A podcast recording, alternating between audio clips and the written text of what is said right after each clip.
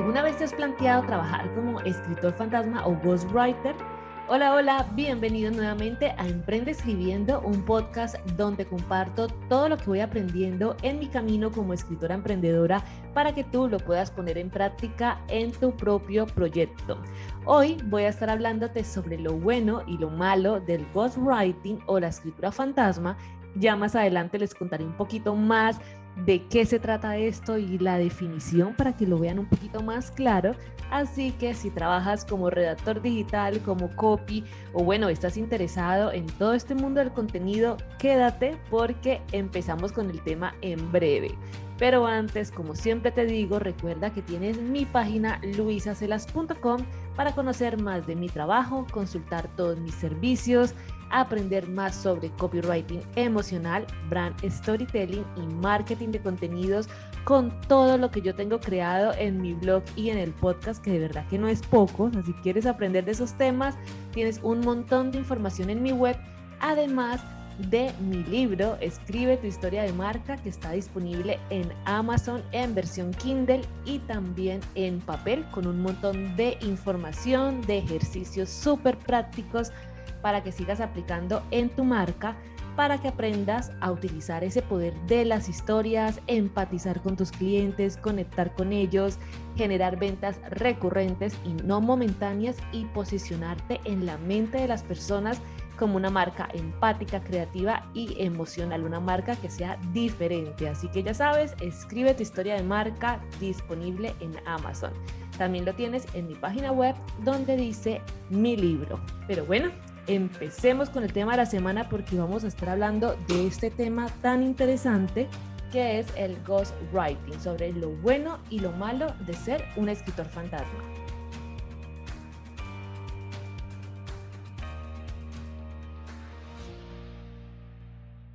Así que bueno, ¿qué es el ghostwriting? ¿Qué es ser un escritor fantasma? Bueno, yo no sé a ti cómo te va con eso de ser anónimo en tu escritura, es decir, con no firmar los textos que haces. Yo debo contarles que por muchos años yo fui una escritora fantasma. Escribí artículos para personas y empresas donde no podía poner mi nombre, no podía llevarme el crédito de los artículos que yo escribía, por más buenos que fueran, ¿no?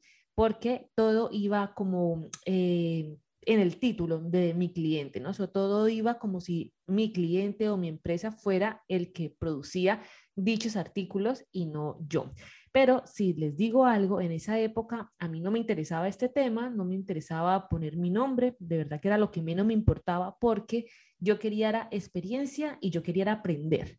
Pero todo cambió cuando yo me di cuenta que quería explorar otras áreas de la escritura y decidí emprender como escritora emprendedora y aquí me empecé a dar cuenta de lo importante que es tener un portafolio, ¿no? Un portafolio que mostrar, donde podamos mostrar artículos que hemos hecho con nuestro nombre, copies, bueno, lo que sea que nos sirva para demostrar experiencia y que nos ayude como prueba social, porque ya sabemos lo importante que es esto para conseguir futuros clientes.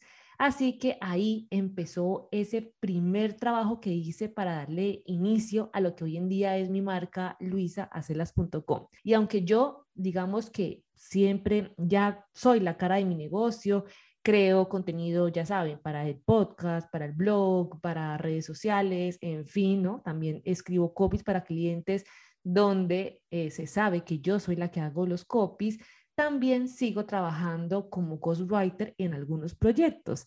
Entonces, por un lado, sigo eh, desatando, digamos, digámoslo así, ¿no? Mi creatividad, escribiendo mi propio contenido y firmando con mi nombre en mi marca, pero para otros proyectos, sobre todo proyectos de blog, sí que solemos escribir como un ghostwriter. Así que seguro tú también puede que lo estés haciendo y no te eh, hayas enterado, sino hasta hoy, que eso tiene un nombre y es este, ¿no? Escritor fantasma. Normalmente cuando hay clientes que quieren que escribamos para su blog, pues ellos no quieren como que aparezca el nombre del redactor ahí, sino que sea como el nombre de la marca o de la empresa para la que estamos escribiendo. Por eso es súper importante como que antes de empezar a trabajar, también como que aclaremos estos temas con los clientes para que tanto tú como él o como ella estén en la misma página. Así que si te interesa este tema y bueno, quieres saber los pros y los contras del ghostwriting, en el episodio de hoy pues te quiero hablar un poquito más sobre este tema, pero antes vamos a definir muy bien qué es ser un ghostwriter o un escritor fantasma. Los escritores fantasmas son escritores profesionales o redactores profesionales que elaboran material para otros, tomando esa voz del cliente, esa visión, esa historia, la idea que esta persona quiere transmitir para crear un producto de calidad que no va a llevar nuestro nombre, sino el suyo.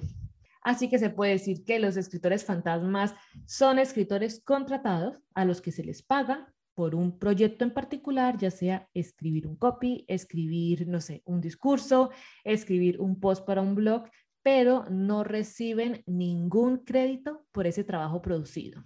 Entonces, ¿qué puede hacer un ghostwriter? Bueno, pues como les digo, puede ser desde escribir un post para un blog sin firmarlo, claro, escribir un libro para alguien sin poner el nombre o la autoría de ese libro.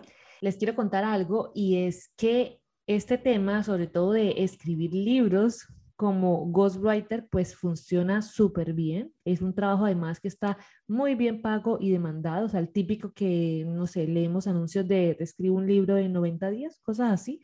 Pero yo no lo he hecho. O sea, no sé, yo mm, respeto eso y no sé, me lo podría plantear en el futuro, pero por ahora yo creo que si escribiera un libro sería mm, con mi nombre. Pero ya sabes, esta es otra alternativa que tú sí que tienes si te interesa, si tienes esa habilidad también de escribir y si te ves en la capacidad de crear un libro para otra persona, pero sabiendo que no va a llevar tu nombre en la autoría ni en los derechos de autor, porque aquí los derechos de autor se le ceden a ese cliente.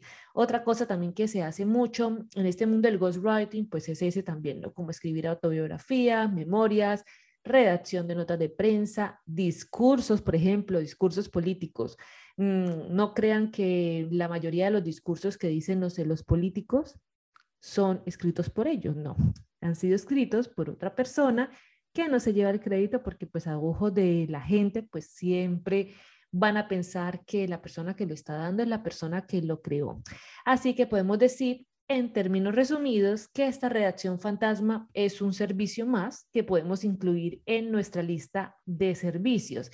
Pero ¿cuál es la cara buena y cuál es la cara mala de ser ghostwriter? Yo creo que yo te lo vas imaginando. Por un lado, en cosas positivas, porque hay que empezar con las cosas buenas. Si te gusta investigar, estás abierto a aprender cosas nuevas, a ponerte en los zapatos de otras personas y te gusta este tipo de escritura, pues yo creo que puede ser para ti porque aquí como que te vas a salir del papel de ti mismo para empezar a sentirte o a escribir como si fueras tu cliente.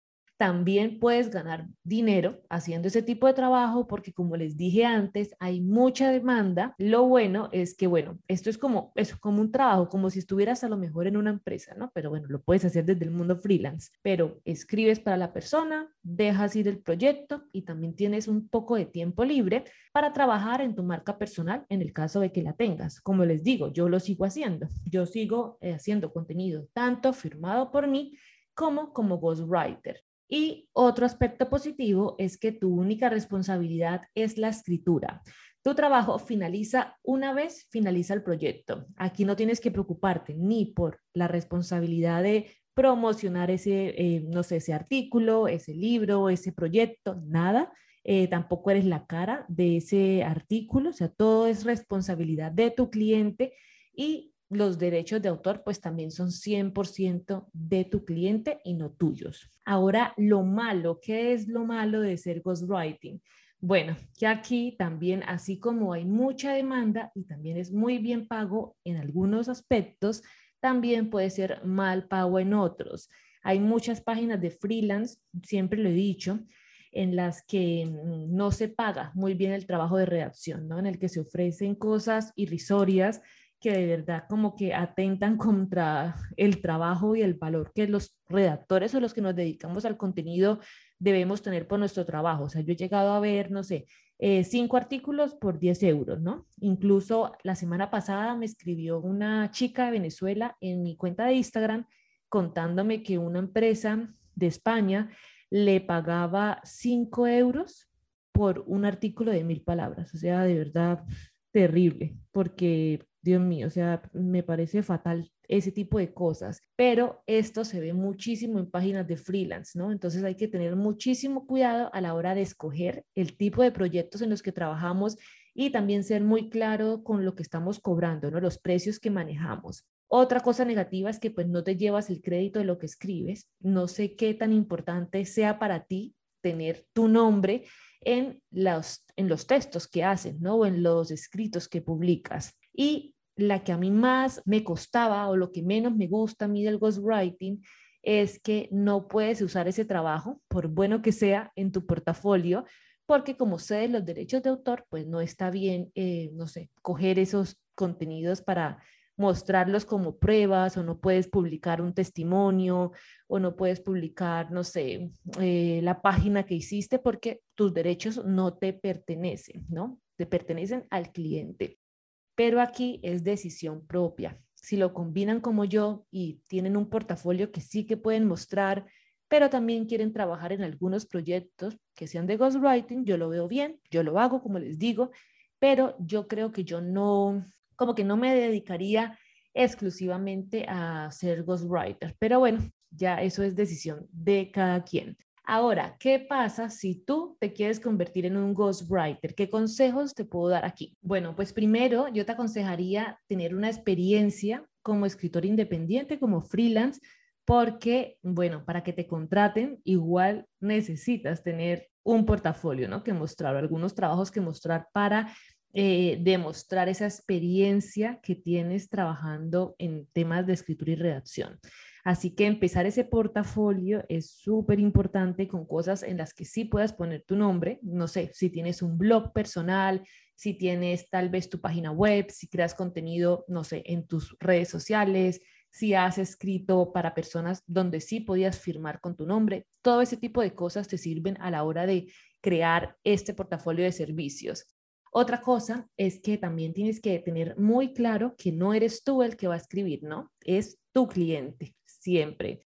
Así que tienes que aprender a escribir poniéndote en los zapatos de esa persona, ser capaz de adaptarte a otros estilos de escritura, mm, de pronto a temas que tal vez no manejas, pero de los que tienes que aprender e investigar muy bien para poder mm, redactar lo que tienes que redactar y que tienes que tener siempre súper presente la guía de redacción que te den en la empresa para la que vayas a trabajar, el tono de marca de la persona, la voz de la persona, que la gente no note la diferencia entre ese cliente y tú. Y familiarizarte con ese proyecto, ¿no? o sea, leerlo, seguirlo, no sé, en el caso de que estés haciendo tal vez un libro para alguien, ¿no? A nombre de una persona, pues tener varias citas con esa persona, escuchar lo que tiene que decir, tratar de entender cómo piensa, su voz, cómo imitar, ¿no? Esa forma de comunicar, pero trasladarlo a la escritura. Así que nada, yo creo que con estos consejos pues también puedes empezar ese camino en el mundo del ghostwriting, que definitivamente es uno de los servicios que podemos mm, compartir o que podemos ofrecer como escritores emprendedores. Así que ya sabes, esto es el ghostwriting, eso es lo que a mí me parece lo bueno y lo malo del tema. Así que ya te lo dejo a ti para que saques tus propias conclusiones. ¿Has trabajado alguna vez como ghostwriter? Seguro que sí, aunque de pronto no conocías que este era el término con el que se acuña este oficio. Tal vez nunca lo has hecho, pero te quedó sonando. Tal vez no te gusta nada porque te gusta firmar con tu nombre. No sé, cuéntame en los comentarios qué te parece, qué te genera este tipo de trabajos y nada, si quieres saber un poquito más de este tema, pues me lo pueden dejar también en los comentarios de donde me estés escuchando y yo prometo hacer otro episodio sobre este tema si les gusta. Perdonar si me han escuchado un poco como sin respiración durante el episodio, pero bueno, ya son ocho meses y medio de embarazo, ya se empieza a notar en la respiración. Pero bueno, lo importante era hacer el episodio y compartir con todos ustedes esta información. Y bueno, recuerden que desde hoy, a partir de este, que es el primer episodio de esta nueva temporada de Emprende Escribiendo, el podcast será quincenal. Ya vamos a tener dos episodios todos los meses. Así que nos escuchamos en 15 días desde cualquier plataforma de audio, eBooks, Spotify, Apple Podcasts, Spreaker, bueno, desde donde me escuches, en mi canal de YouTube y por supuesto en mi página luisacelas.com donde también tendrás el texto, el post de este tema por si lo tuyo es leer. No siendo más, recuerda escribir cosas que venden con el corazón y hacer sentir con lo que vendes. Un abrazo para todos y chao chao.